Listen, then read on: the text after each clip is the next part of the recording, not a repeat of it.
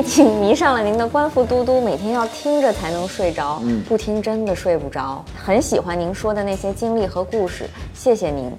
我呢，今年二十三岁，马上就大学毕业了，对未来非常的迷茫，特别希望您能录一期节目，专门给刚毕业的大学生一些指引。好，我们将来可以录一期，就是解决所有人的迷茫，但是呃未必能指出一条路。我觉得每个人都根据自己的的情况和自己的这个所学到的知识，然后规划自己的人生。我觉得最简单的一个。事情就是凡事要积极啊，嗯，现在你像他这种状态，他一说他对未来迷茫，他就很难积极啊，积极的去去做一件事儿，不管这个事儿好与不好啊，你必须要参与参与。它不好在哪儿你也知道，人生就是这样。我老说人生跟人类没区别，人类就是永远在错误中前行，试图找到正确的方向。人也是这样，你所做的一切，如果你按最优的标准讲，那你每一步都迈错了。嗯，它是不断修正，不断对，就是人的人在社会上活得好，是修正的能力强，就是自己，比如这一步迈错了，迈大了，迈小了，你知道迅速修正。嗯。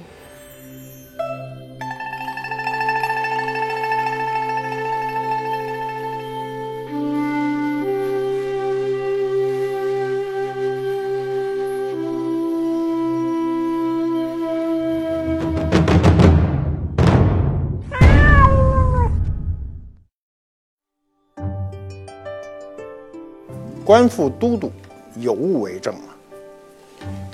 呃，我们有一个系列是说中国古代五大名窑啊。过去说宋代五大名窑，这些年的研究大家都很清楚啊。这个所谓宋代五大名窑，至少有两款不应该是宋代的，所以我们就说中国古代五大名窑。我说过汝窑，说过歌窑，今天说官窑，将来有机会还会说定窑和钧窑。那么我们现在说的这个官窑，跟我们一般百姓理解的官窑呢是有差距的。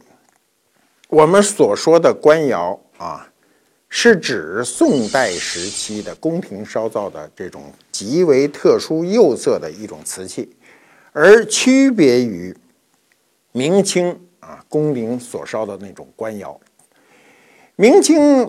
宫廷所烧的官窑品种很多，我们都知道有青花，是吧？有釉里红，有各种彩瓷啊，比如五彩、斗彩、珐琅彩、粉彩，还有各种颜色釉，还有很多仿生瓷，很多。尤其到了清代啊，几十种啊，如果我们细分，能分到上百种。但我们今天所说的官窑是不止明清以后的这种很世俗、很漂亮的这种官窑，我们说的是宋代的官窑。宋代有没有官窑呢？宋代肯定有官窑，因为宋代文献中就有，宋代就有文献啊，就跟我们唐代的文献诗歌里就记载有越窑、有邢窑，所以我们今天依然沿袭宋代的这种文献。呃，宋代的文献什么时候开始记载有官窑呢？它跟官窑时期出现的这个时间呢，基本是吻合的。它是南宋时期出现的，因为我们北宋时期后期才开始有官窑，啊，这种官窑指的就是这种带有油灰青色的一种特殊釉色的瓷器，在那个时代釉色非常特殊，所以在南宋的时期呢，有至少有两个人，一个叫顾文建，一个叫叶志。在《傅宣杂录》和《坦斋笔衡》中呢，都有这种呃描述。这个描述当然，我们今天能看到的书都是明代以后的书了，宋版书没有看到。但是这个描述基本上是呃是准确的。他说：“本朝以定州白瓷啊有芒不堪用啊，遂命汝州造青瓷，故河北呢唐邓耀州窑稀有之啊，汝窑为魁。”汝窑为魁这话就是从这儿出来的。那么后来呢，就是这个京师呢自制啊，自制窑烧造。所谓自制窑呢，就名曰官窑，说的很清楚。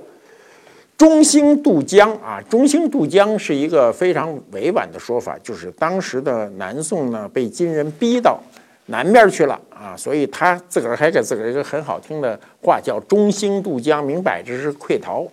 它上面有一个非常重要的一句话，叫“习徽宗遗制制谣”。什么叫习徽宗遗制呢？就是沿袭了宋徽宗、北宋最后的这个皇帝遗制啊，就是当时他怎么做的，然后在这个修内司造清器，名曰内窑。我们今天说修内司，他就说名曰内窑。当时他有这样一个记载，他说呢，后来呢，除了内窑以外，后来交谈下别立新窑。亦曰官窑，就是也叫官窑啊，但是呢，比那个旧窑呢大不谋矣。大不谋是一个文言词儿啊，我们今天不说了，就说非常啊，不是太像，它是这个话。我们通过文献可以知道啊，这个宋代的官窑肯定有北宋官窑和南宋官窑。南宋官窑呢又分修内司跟交坛下有两处。呃，今天这两处遗址都已经找到了。我们如果有机会到杭州去，一定要到南宋的那个官窑博物馆里去看一看啊，去看一看。有很多的，你如果带着有有谜团，你到那儿基本上能解开。但是有很多事儿不是所有的历史的谜团都能解开的。那么我们第一个问题是，到底有没有北宋官窑啊？北宋官窑是什么样呢？呃，有的当然有学者这样认为，说北宋官窑呢就在汴京啊，就是今天的该开封。由于黄河呢改道泛滥呢，已经这个地方不可寻了。少则呢底下被埋了六到八米，六到八米相当于三层楼那么高，多多则可能埋到十米以上。那么，那我们就找不到官窑的这个烧窑的遗址。另外也有。呃，其他学者这样说呢，说呢，他认为北宋就没官窑，北宋的官窑就是汝窑，所以也叫汝官窑。那么他认为张公相窑呢就是北宋官窑，我反正大家说法不一，啊，也没有什么定论。但我个人认为呢，就是北宋一定有它的官窑啊，一定是在京城的旁边或者在京城内近距离的烧造。为什么要近距离烧造呢？很简单啊，我们可以举后面的例子。比如南宋时期啊，就在修内司和交坛下，就在杭州附近、京城附近烧造。比如我们的珐琅彩，我们都知道，到了明清时期，烧官窑已经非常的娴熟，有很好的制度的情况下，那依然皇帝愿意在紫禁城内开个小窑烧制珐琅彩。为什么？皇上因为愿意看见烧窑有极大的乐趣。另外呢，皇帝能够看见这个窑呢，就及时能够调整。比如说这个造型，我觉得不满意，那个釉色能不能再加深一点？等等等等。皇上如果能提出要求，那么是他生活中的一个很重要的一个乐趣。那我从这个角度去推断呢，北宋的时候，京城内或者京城附近一定有官窑烧造。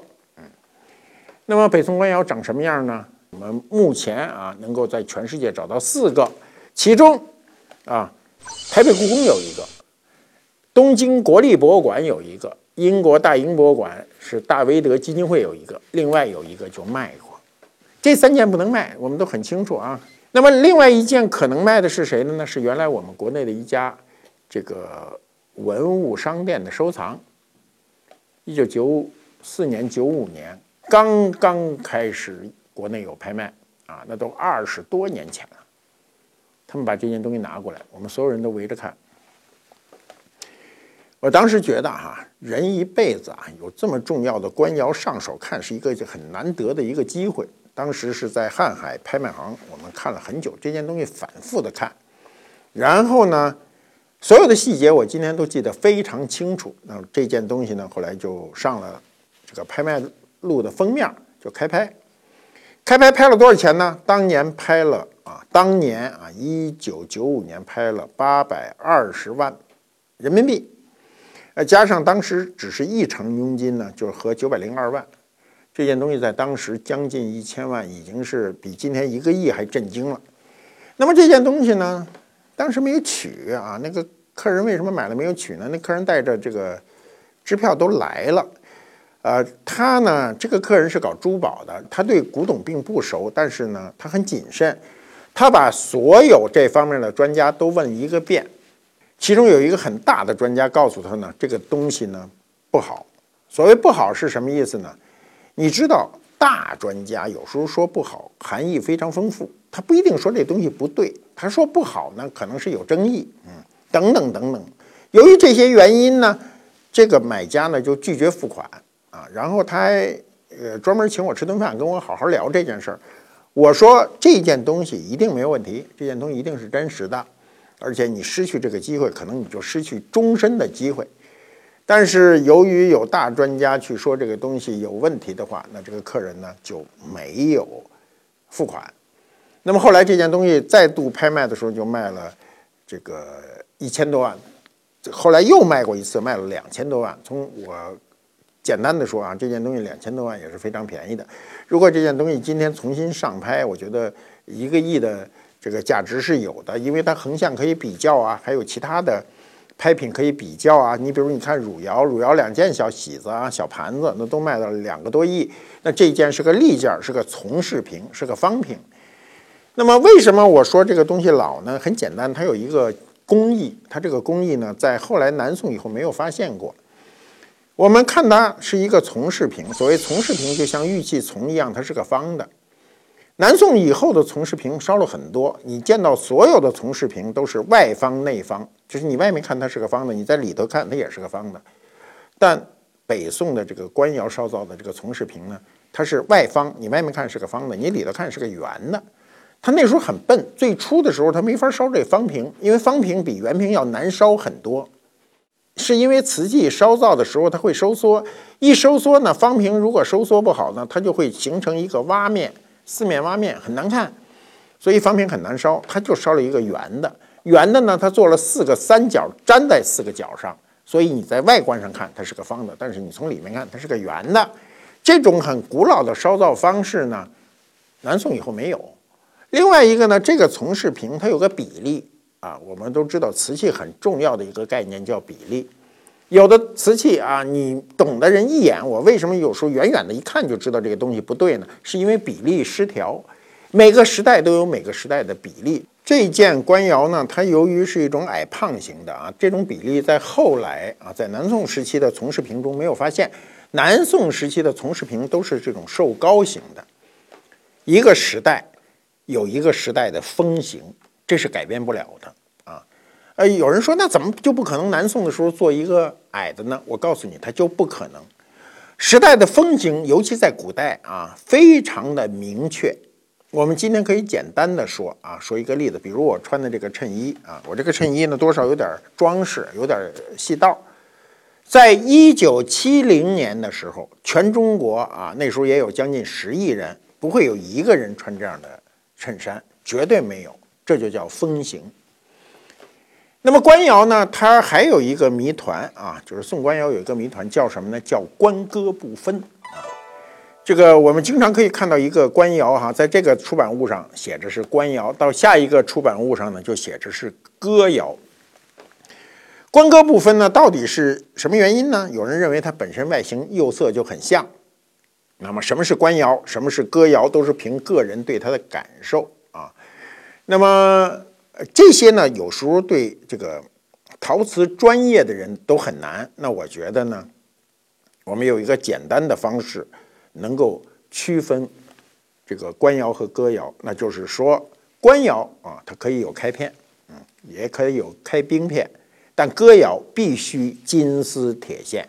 如果不具备金丝铁线，我觉得就可以划为是官窑了。金丝铁线，我们讲哥窑的时候讲过。再有一点呢，是官歌不分呢，可能来自于吴语啊，吴方言啊。你比如浙江话中和这个江苏话中呢，官和歌，我让当地人给我念一遍，基本上是听不出来的。呃，官歌不分，我们说普通话，官和歌很清晰的是这个两个音，但是你要如果说啊苏州话，如果你说这个。浙江话，它都是高咬，都是那么一个怪怪的声音，就是让北方人听着是一个音，所以官歌不分，有可能从一开始就是有这种语言之间的这种误会。我们在这里可以这个简单的啊，先说一下南宋的官窑啊，一点简单的知识。南宋官窑呢，它主要分两个官窑，一个叫修内司，一个是交谈下，记住了。修内司是干什么呢？就是朝廷的一个机构，主要呢，呃，它就是就是为朝廷做东西，有点像这个我我这个我们今天啊，如果跟我们今天的这个结构比起来，有点像国务院事务管理局啊，这个大家就比较容易听懂。它就是为这个整个这个统治阶层服务的一个机构。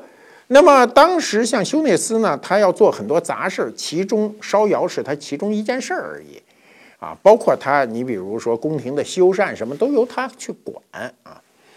那么另外呢，交谈下呢，交谈下我们都知道，交谈呢一般情况下呢。都是在这个呃宫城边儿上，你比如说啊，交坛啊，过去就是皇上祭天的地方，也叫这个元丘元坛。你比如北京的天坛就叫交坛，对吧？南宋时期的交坛呢，就是在南宋这个绍兴十三年的时候呢，去兴建的，所以在交坛下呢，也离着宫城没有太远，选择一个地方，因为因为。烧窑毕竟要烧柴嘛，烧柴的毕竟浓烟滚滚嘛，有污染嘛。呃，古人也有环保意识，所以就在交谈下另立新窑。我们今天啊，这个出土了大量的关于南宋官窑的这个残器残片啊，有的很完整了。那么大概从上世纪一九三零年开始，就陆续有发现，在这个一九五六年呢、八五年呢、八六年就开始挖掘啊。到一九九一年呢，说起来也二十多年了哈，他就建立了南宋官窑的博物馆。那个博物馆我去过多次啊。那么这两处啊，南宋官窑出土东西差别呢并不大啊。有时候你跟拿给专家看，那专家说有的专家说这是修内斯的，另一个专家说是交谈下的，就很难统一。它不是说这两个官窑出来的东西明确的能分出两波，因为本身它的烧造距离就不是太远。也有可能烧造的时候都是一波工匠，都是可能的。那么南宋官窑究竟怎么设置呢？那我们呃找不到很完整的文献，但是可以推论。我们为什么要有逻辑呢？就是当证据不完备的时候，我们可以通过逻辑去推。北宋。北宋宫廷已经开始烧造青瓷了，一个汝窑，一个官窑。到了南宋以后呢，他一定怀念他北宋发明的这两款青器。那么这种青瓷器呢，到了南方以后反而变得比较简单。为什么简单呢？因为有龙泉窑。我们都知道龙泉呢，在浙北的山区里啊，就是翻过山就是福建了啊。我当年去的时候非常的艰苦啊，我记得从杭州起坐长途汽车要坐十二个小时。今天坐这个在高速公路上，据说也要开三四个小时。我已经好久没去那个地方了。那么龙泉窑是我们中国啊这个青瓷烧造的一个重要产地，它离浙离这个杭州虽然这个是一个省内，但是也很远。那么如果当时呃南宋官窑要求龙泉给烧造呢，那从传达指令到运输这些瓷器呢都很困难。那简单。我们把工匠请来，所以南宋官窑啊，这个烧造的两处，不管是修内司还是交谈下，它都非常可能从龙泉调工匠来烧，就跟我们过去大内造办处调来的工匠是全国各地最优秀的工匠。那么把工匠调来以后呢，就地取材。呃，浙江的这种。紫金土啊，到处都是啊，非常容易获得，所以在杭州就找到这种紫金土。它跟这个龙泉的这个青瓷的这个所用的瓷土是有一定的差距的。嗯，龙泉本身啊，至少有一百处地方都在烧造青瓷，它之间也有略微的差异，所以对于很敏感的人能分出来，不敏感的人都觉得差不多。那么，由于他们在南宋官窑啊这个遗址烧造的这些瓷器受到了南宋官窑的一个地理位置以及材料的限制呢，所以它呈现的颜色比龙泉青瓷更加发灰。这一发灰，因祸得福，因为一发灰，它就比较接近于北宋官窑，因为一发灰，它的就显得比较高级，有别于那个青瓷。青瓷啊。龙泉青瓷啊，宋代的时候，这个北宋的时候是这个青色比较绿啊，南宋的时候比较蓝啊，梅子青。不管它什么青色，它都是绿色系的。这种绿色系的，从视觉讨好上讲，它远远高于官窑。但是问题就出在这儿，皇帝的审美非常高。宋代的第一个皇帝啊，这个高宗赵构是一个有极强审美能力的人，在中国皇帝的审美中，他排前三甲，写一笔好字啊。当年他的养生论，那个都是轰动级的国宝，没卖出什么钱去，就卖了几百万，要搁今天几个亿是正常的。宋高宗呢，这个赵构呢，呃，无心啊。治理这个国家，所以他很早就退位做了太上皇，所以他对瓷器的判断一定是高于一般人的。所以我们看到的这个南宋官窑呈现这种灰灰的色调呢，是它一个极高审美的具体体现。他定了调子以后，那南宋不管后来谁上来，一定是以这为准。所以我们今天看到南宋官窑出土的这个瓷器，烧的好的都是趋一种灰蓝色。如果绿色的色系一重，那就归了龙泉。所以在整个这个这个南宋官窑系统中呢，以它最标准的颜色是什么颜色呢？是它介乎于灰与绿之间的一种灰蓝色啊。这种颜色呢，说句实在话，你拿嘴巴说是说不出来的，你必须看。这个看呢。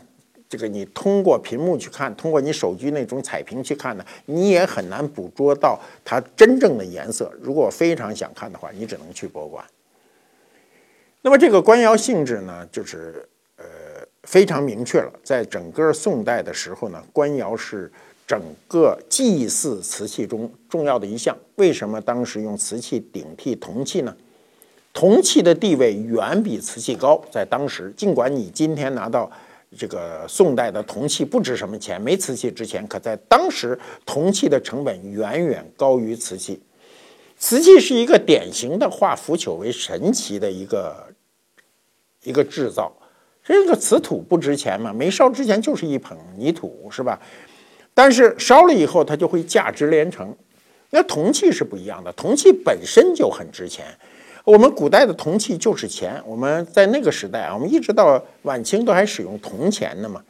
那么简单的说，你用铜来铸造艺术品，你至少要值那个钱的这个价值嘛。所以除了皇家啊，很少有人用铜来铸造艺术品或者铸造祭祀品。中国历史上哈历朝历代啊，经常政府下禁铜令，就这个原因，就是一旦你把铜都铸成钱，那钱就缺少流动性。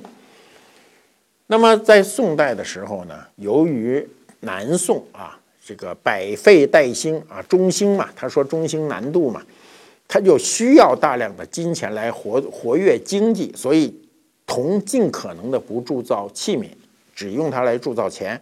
那么瓷器就一下就发展起来了，所以南宋官窑啊，在这个赵构啊中兴南渡以后，迅速就成为它的祭祀用瓷的一个主力，所以它烧造的数量会很多。那么这时候它一定会影响到周圈地区，它影响了周圈地区，所以我们今天啊，如果喜欢这个行业的人会听到很多古怪的词儿啊，比如有一种词儿叫龙泉关。它为什么叫龙泉关呢？它是龙泉烧造的，一看就不是这个南宋都城烧造的，既不是焦坛下，也不是修内司，一看就是龙泉烧造的。但它具备了这个官窑的气质，所以这类东西被这个收藏界啊、做生意的人呢统称为龙泉关。一说明白人就知道怎么回事了。还有一种呢，我们知道，我们就这个知道，这个浙江是越窑的大本营。它有龙泉，就是因为早期它就烧越窑嘛。越窑是唐代著名的这个瓷器，到宋代以后就衰落，一直到南宋以后就彻底衰落光了啊。可是越窑中也有一类东西很像官窑，所以这一类官窑呢也被这个行业内部称称为叫这个越窑官或者叫越官。那么，由于越窑，越窑是在今天浙江上虞地区烧，那么龙泉是在浙江龙泉烧，它之间的直线距离就是几百里地，不是很远。它们之间还是有这种所谓的技术沟通，所以它之间还有一些青瓷呢，就是你看的时候，它又像龙泉，又像这个这个越窑。那这种东西叫什么呢？叫龙泉月啊，得把两一块捏在一块儿啊。呃，简单的说哈，人和人之间有混血，怎么混血呢？就是过去啊，地域文化非常强的时候呢，南方人、北方人从相貌上一眼就分出来。那如果一个南方人和一个北方人结婚，这就叫混血。那么再有就是这个中国人跟外国人。中国人跟外国人之间啊，这个混血呢，有的能看出来，有的看不出来。你比如说，我们跟我们的邻国啊，朝鲜、韩国，我们跟我们的邻国日本这种结婚通婚之间生的孩子看不太出来。但是如果我们跟欧洲，跟一个法国人、跟一个英国人、跟跟个意大利人去结婚，那生下来的孩子就是混血。这个混血有时候你会看啊，很有意思。我有时候特别爱看那混血的小孩儿。就是有一种非常强大的基因会在这个孩子身上显现，一种呢就是他生出来的这孩子特别像外国人，还有一种跟中国人生出来那孩子特别像中国人。嗯，如果他不说他爹是个外国人，有时候你都看不出来啊。我们有演员也是这样嘛。香港啊有一个演员叫黄秋生啊，很有名啊，演过很多电影，我从来不知道他有外国血统。后来闹了半天，他爹就是一外国人啊，我纯粹的外国人。后来他最近在网上通过。媒体的帮忙，迅速找到了他他的这个同父异母的哥哥啊，那就是纯粹的外国人，那很有意思。就是艺术品的这种杂交的显现呢，也是这样，它要不可避免的这个带入了当地的一种啊，或者说某一种文化的风格。呃，那么官窑啊，官窑呢，在历史上特别有名。因为我跟我们刚才讲了，宋代就开始有文献记载了，所以到了元代呢，就有大量的这种仿制。什么时候仿的最好呢？是清代。清代啊的康熙这个平定江山，最后稳固江山以后，到了雍乾时期呢，皇上的相对都比较清闲，那么就下力气仿制这些瓷器。那么仿制历史上有各种仿制啊，但是仿的最好的就是官窑。这种官窑呢，在历史上就叫仿铁骨大官釉。这个大官，不是我们说的官员、官府的官，而是宋代的年号大官。《红楼梦》中就有这样记载啊，《红楼梦》四十回在描写探春的这个闺房时候，就上面说的：案上设着大鼎，左边紫檀架上放着一个大官窑的大盘。你听这话啊，大官窑的大盘。那么呢，盘内盛着数十个焦黄玲珑什么佛手什么一通描述啊，然后右边是怎么，这都不重要。我告诉你，他这里说了一个信息，叫大官窑的大盘。我断定这盘子是雍正仿的，它肯定不是宋代的官窑。为什么呢？是因为宋代的官窑啊，没有做过这么大的盘子，他不做，他做也是小盘子，他不可能做成大盘子。所以他一旦说大盘呢，那我就知道它是一种赏盘。在雍正时期啊，这种仿官窑的赏赏盘、仿哥窑的赏盘非常多，民间也很多。有一种七星盘，就雍正仿的，当年我看都是一摞一摞的，都这么大个儿，二十八公分直径啊，你支起来，用个支架支起来，非常的漂亮。所以这种盘子就是观赏用的。那么我们再看看啊，当时的督陶官啊，唐英啊，唐英我们讲过他啊。他在《陶城记事碑》中呢，专门写过一个，他说：“一仿铁骨大官釉，说的就是这种直接仿宋代官窑啊。”当时他说呢，有月白、粉青、大绿等三种啊。他写了一句判定的话，他说：“据仿内发宋气色泽。”这个很有意思啊。他说的是什么呢？就是说他仿的这些瓷器啊，很具备宋味儿。啊，我们今天老说，哎，这缺这个味道，这个味道就是宋代的色泽。那么实物也是这么印证的。我们今天看这个北京的故宫啊，如果去台北故宫，都可以看到世界各地的博物馆能看到这个宋代的官窑颜色是不一的，它不是统一色。它为什么不是统一色呢？是不是它的追求？我认为它追求是后来的事儿，一开始是它的无奈之举。在烧造瓷器中，同样的釉色，由于呃，烧造的这个气氛不一样，温度不一样，它呈现的色泽就不一样。由于雍正、乾隆时期，尤其尤其雍正啊，雍正的仿古是非常厉害的。他仿古骗过了谁呢？雍正的仿古直接就把骗乾隆骗了，就这爹把儿子骗了啊。乾隆在这个雍正的仿古的这个仿官窑的笔筒上呢，他当时认为这笔筒是宋代的，还写过诗。那么这件重要的作品，今天在台北故宫博物院也展览过，也出版过。我当时一看这个出版物，我一看这个东西，我就知道这东西不是宋代的。为什么？很简单，宋代没有笔筒，笔筒是所有的文房用具中出现最晚的一个品种。我们在宋代的时候啊，我们知道的所有的文房用具，比如水城啊，也叫水中城，比如像笔洗、笔架山、笔搁等等这些文房用具，全都一应俱全，唯独没有笔筒。你在宋画中绝对找不到一个笔筒。如果你在一个号称是宋画的中找到一个笔筒，那这个画一定是假的。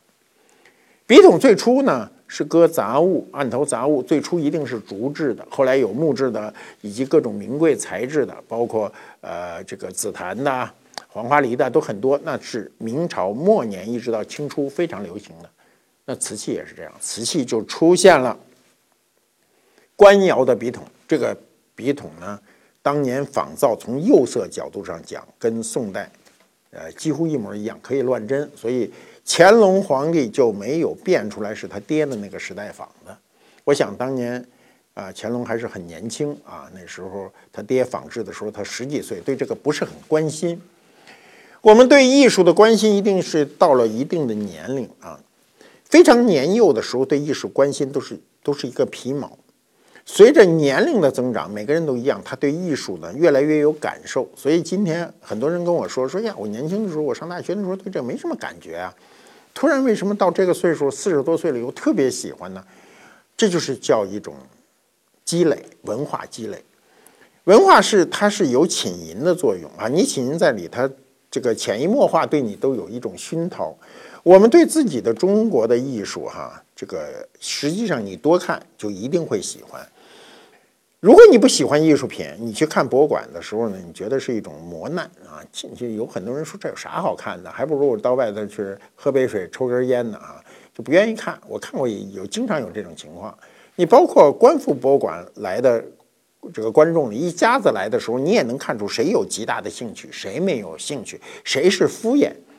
但是如果你对艺术品有一个非常安静的心态，如果你经常去。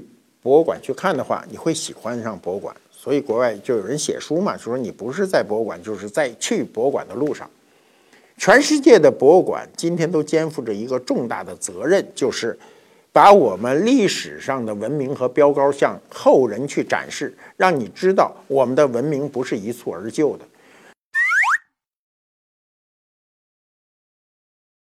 所以官窑也是这样。官窑从宋代啊，当然唐代开始有这种官方烧窑的意识，到宋代北宋末年成为定制，发明了新的釉色，就是我们所说的官窑色，包括汝窑的颜色，呃，雨过天青这个颜色也是宋代人发明的。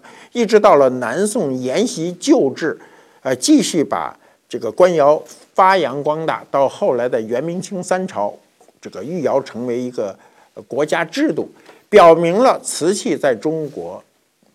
这个文化中的一个地位，那我们的官窑到底有多少呢？我们过去的认知啊，比如我年轻的时候认知啊，这官窑都在这个博物馆里，而且都在大博物馆里，小博物馆里都没有。但是不知道这四十年的改革开放，我们的社会发生了巨变，有多种可能让我们的很多官窑呢，就是浮上水面。第一，是因为我们的信息业发达。我们的信息业，今天你的手机可以收到世界上所有相关的信息。一个官窑卖出一个亿的时候，几乎每个人都会收到这条新闻。那么，如果你们家里有一个类似的东西，你马上就会想：哎呦，我们家好像还有这么一个东西，还祖上留下来的，是不是官窑啊？所以，信息给你一个提醒。第二呢，价格给你个提醒。我们过去这些东西不值钱的时候，你也没什么关心的啊。如果价钱一旦升高啊，即便你不买也关心。比如你住在这个小区啊，你买房子的时候很便宜，几千块。后来这房子变成十万块钱一米的时候，你可你可能不关心吗？你不可能不关心，你一定是关心。第三呢，由于这四十年改革开放的基建啊，各种基建修路啊、住房啊、干这个等等。呃，包括盗掘啊，就是大量的文物出土，也有相当一部分东西，这个流落到民间。那么这有点像哈，像什么呢？有点像我们的这个很多节目，比如我们有个节目，大家都熟知的叫《星光大道》，很多啊民间的人是通过《星光大道》成为全国明星的。那过去这些人哈，你在陕北山沟子里，你在工厂里，你在农村里，你随便唱歌，顶多就是旁边人说：“哎呦，这孩子嗓门够高的啊！”这事儿就过去了。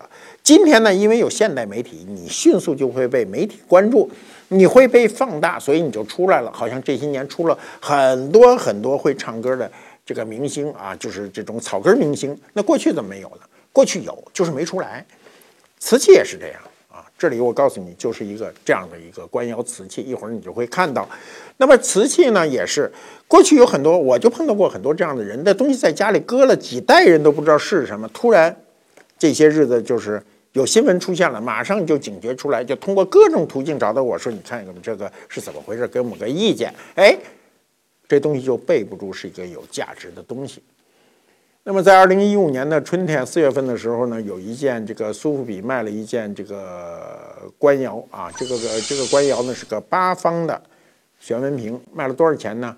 卖了这个一亿一千三百万港币啊！你想一个瓷器啊，卖一个多亿，所有人都说，哎呦，这怎么比豪宅还贵啊？它就比豪宅贵，因为它有文化积累。另一个比较贵的这个南宋官窑的是一个纸锤瓶啊，这个这个瓶子颜色非常漂亮，它口上被磕碰过，被日本人用黄金修过，所以这个东西还是个残的。它什么时候卖的呢？十年前，二零零八年卖了多少钱呢？卖了六千多万。那我想起来，十年前六千多万还是挺大一个数字，呃，这是比较大的价格记录啊。呃，那我。一开始说过一个国内卖过一个，也后来卖到两千多万，也是很贵。那当然这个时间也过去了有十年，现在重出江湖，一定不是这个身价。那么，那有人就问我说：“你这个你你这个收藏这么多年是吧？你碰见没碰见过这个官窑呢？那太碰见过了。官窑不是很难碰见的，因为官窑。”刚才说了哈，除了北宋烧，南宋也烧啊。南宋既有修内司，又有交谈下，再有这么多年呢，从各个途径出现的这个官窑呢，就就很多。历史上也有，历史上官窑可可以改变一个人的一生。你知道，在民国时候，宋官窑的价值跟明清不在一个当量上。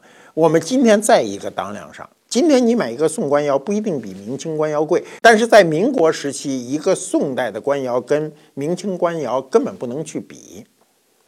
呃，当年啊，就是在这个民国的时候啊，这个兵荒马乱的时候呢，因为北京呢有很多后来的专家啊，就是我认识的很多大专家，现在也有故去的，也还有健在的啊，就是这些专家呢，历史上都是。琉璃厂的学徒，学徒的时候，再早的人呢，都有的没成年，十一二岁、十三四岁就进京学徒，先从打开水、扫地开始，在这里跟师傅学个十年、二十年，最后自己独立出来去做一份买卖。那么当时呢，琉璃厂有一个小学徒啊，也学了一阵子，也有点眼力，比较聪明。呃，师傅经常呢，就是派他出去干点活儿，跑天津去。那时候天津兵荒马乱的啊，就有人卖古董。那个天津这个地方很有意思，天津这个地方经常出古董，因为天津有做商业的习俗。另外，天津人呢，他由于守守着这个海港这个港口啊，就是他有一种港口文化。天津是一个土洋结合非常好的城市，所以当时就有很多人摆地摊呢，卖东西，卖家里东西嘛。他由于在古董店呢待的时间久了啊，也有很多经验，所以他去看的时候呢，就看到哎，这地上有一摊东西啊。这台东西一看，里头有官窑碗，嗯，宋官窑碗，但是一想呢，不能把它弄精了啊。过去说买东西给买精了，东西一买精了，简单的后果就是它不卖啊。历史上这种事儿我们都碰过，比如这一个地摊上买一堆东西，你突然看见这有一官窑碗，通的就碰上你，抱在手里爱不释手，眼睛放光，啊，跟灯泡似的，叭叭响。最后说你这多少钱？啊他赶紧说：“你拿过来，我看看。我这不想卖了，直接揣兜了，你就瞎了。”所以他不能这么说。他上去看这堆东西啊，就问卖主：“你知道啊，只要是撂地摊的人，都是走投无路的。就是你这堆东西卖多少钱？说，嗯，人什么意思啊？啊，说这堆我要买，就是这堆，我不单个买。这堆，哎呦，说这这还真没这么卖过。说您要真这一堆让我回家，您给我五块大洋吧。”你说太贵了，五块大洋买不了。说这么着吧，说我这个我也不容易，你也不容易，这样咱俩往前靠一靠，我出三块大洋，嗯，三块大洋买你这堆行不行？人想了想，一咬牙说行。与其我在这蹲着好几天，不如就卖这三块大洋啊！三块大洋一弄交割了，交割以后，这小学徒怎么着？拿着这碗啊，直接往怀里一揣，其他东西都不要了。其他马上就找别人说也撂地摊儿，说我这堆东西给钱就卖啊，卖多少钱？有人说这个我我我我给不了你大洋了，我给你多少个大子儿吧？说行，给点钱，卖完了当盘缠回到北京。回到北京就炸了窝了，所有人都知道，哟，说他们捡了一个东西，好东西。那时候北京的这个行业里有一个方法叫串货，就是所有经商的人把你买来的好东西搁在那儿，搁在那儿呢，大家看。然后呢，旁边有一个盒子，这一纸盒子啊，来口，每个人把自己想的价钱扔在里头，投暗标。拍卖是个西方形式，古代中国人不干啊，觉得都是面对面的厮杀，不文明，不讲究，所以暗标就是你所有参与的人，十个、八个、二十个、三十个都是他，最后每个人写一个价钱往里一扔，当众开标，写数额最大那个人获得这个东西。所以其中就有一个人啊，那是大古董商，直接写了一个三万。你想想，三块钱大洋转手卖成三万大洋，这就不是第一桶金了，就是彻底改变自己的人生。他改变人生都做了什么事儿呢？第一件事儿娶媳妇儿啊！你知道，你想那小伙子啊，学徒学了这么多年，自个儿人高马大，都憋得等等的，最后先娶一媳妇儿。娶完媳妇儿以后呢，得买房子吧，买一大四合院啊，这钱全够啊，这钱干好多事儿。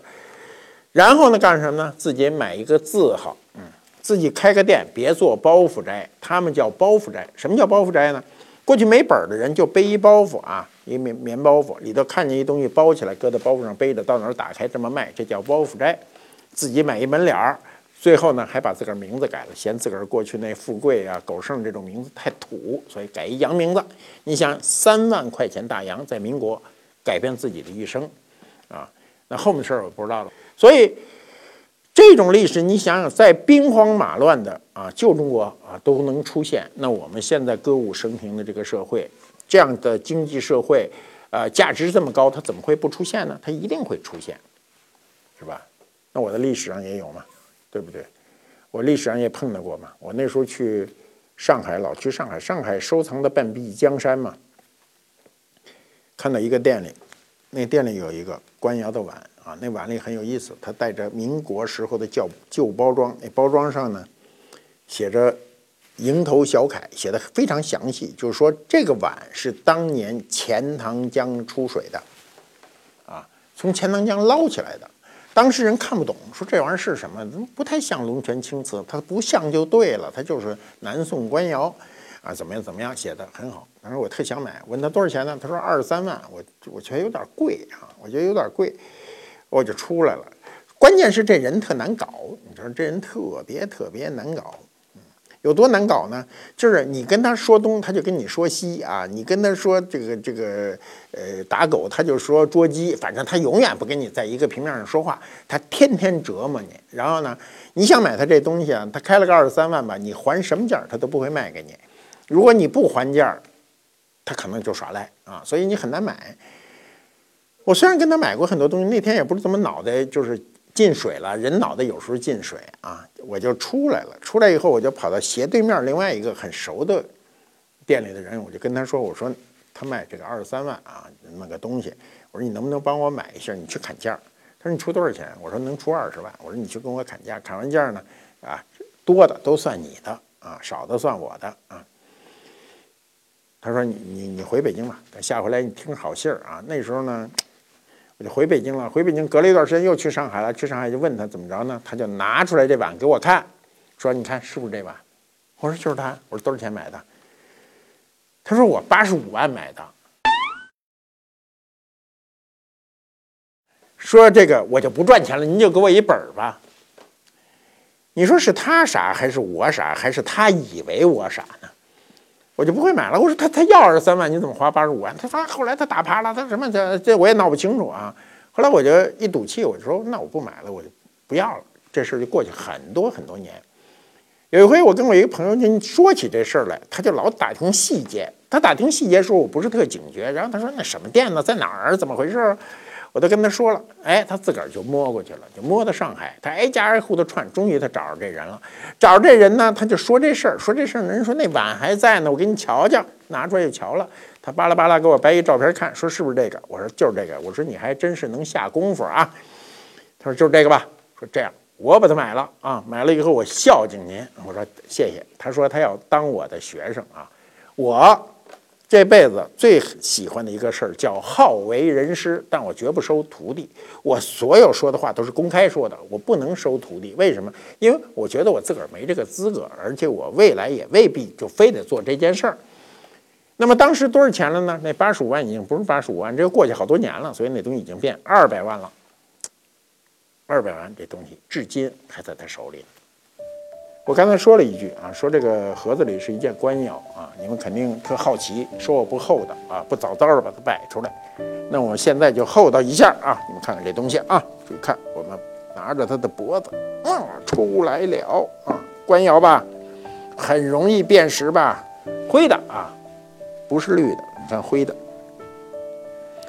这是一个非常清晰的南宋官窑的一个玄纹啊，小盘口瓶啊，这个这件东西呢，非常的完整啊，呃呃，故宫有类似的啊，世界世界上跟这个造型相当的啊，呃，我没统计过，肯定不会超过十个啊。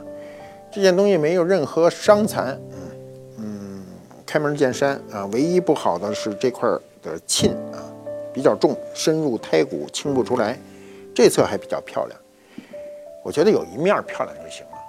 有的女人呢是正面看着漂亮，有的女人是后面看着漂亮。后面看着漂亮的女人就已经很好了，没必要去转到前面再去看一眼，要不然你会后悔。这瓶子也是这样，这瓶子的后面，我现在让你看的是非常漂亮的。转过来啊，前脸没那么漂亮，就跟脸上有个痦子、有个伤似的。这个，这个也不是伤，就是。沁啊，沁进去洗不干净。呃，底足不够圆啊，底足比较不圆，正是它的一个特征之一。那么这东西哪儿来的呢？这东西是买来的，肯定是买来的啊。只不过买的比较便宜。为什么便宜呢？是因为卖我这个人就不相信他自己有。人是这样，首先要相信自己啊。如果不相信自己，就没这么好的运气。他就说：“我这一辈子做生意不可能碰这么一个东西吧？”他说：“这东西明朝的吧？”嗯，我说：“哎，就是你说哪朝就是哪朝的，咱现在谈钱啊，谈完钱我就买了。买了以后，后来我跟他说过啊，我说你这东西呢，经我研究，我觉得它应该是宋朝的。他说：“那我心里有点难过。”我说：“那你没有一点快乐吗？”他说：“那当然是很快乐，因为卖给你了啊，没卖给别人。”我说：“你这种想法是一个人生的正确态度，所以这东西现在就在我手里。多少钱买的？你们特别想知道吧？我也不想说，说了以后很伤他的心啊。我现在告诉你，我花了什么样的钱呢？就是它价值的百分之一的钱，这一点你应该满意了。我们下回见。”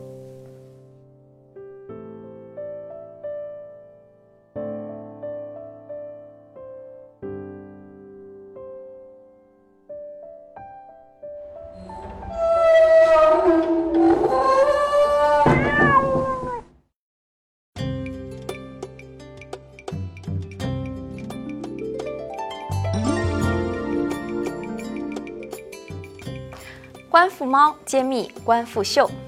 中国自古啊就有很多关于喜鹊的好听的神话故事，像是这个牛郎织女呢，就是在鹊桥相会的嘛。先秦时啊，人们就认为雀鸟呢拥有传达未知消息的能力，把雀呢附会成一种报喜鸟，所以称之为喜鹊。中国民间啊，一直把喜鹊作为吉祥的象征，各种各样的图案和说法有很多，像是两只喜鹊这样面对面呢，叫喜相逢；两只喜鹊再加上一枚铜钱，叫喜在眼前。那一只欢，还有一只喜鹊在树下、树上这样对望，就叫欢天喜地。而流传最广的呢，就是我们这对杯子上的这个图案，一只喜鹊呢站在这个梅花树的枝头。又叫喜上眉梢，我们观复的这一对喜鹊杯呢，除了上面的这个小喜鹊画的非常灵动喜人之外呢，由于它是手工的薄胎，所以呢，把茶汤倒入之后啊，看着会特别的透光莹润。我想在家中泡茶时，看着这样一对小可爱，品茶自然也是多了一份欢喜自在。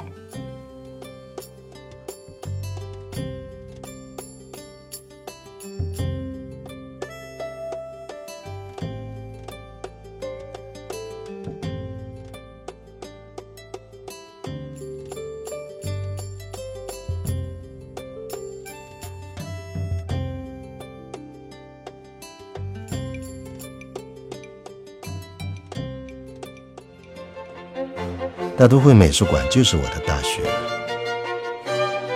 三十五年过去了，我不记得来过多少次。现在我还没有从这儿毕业。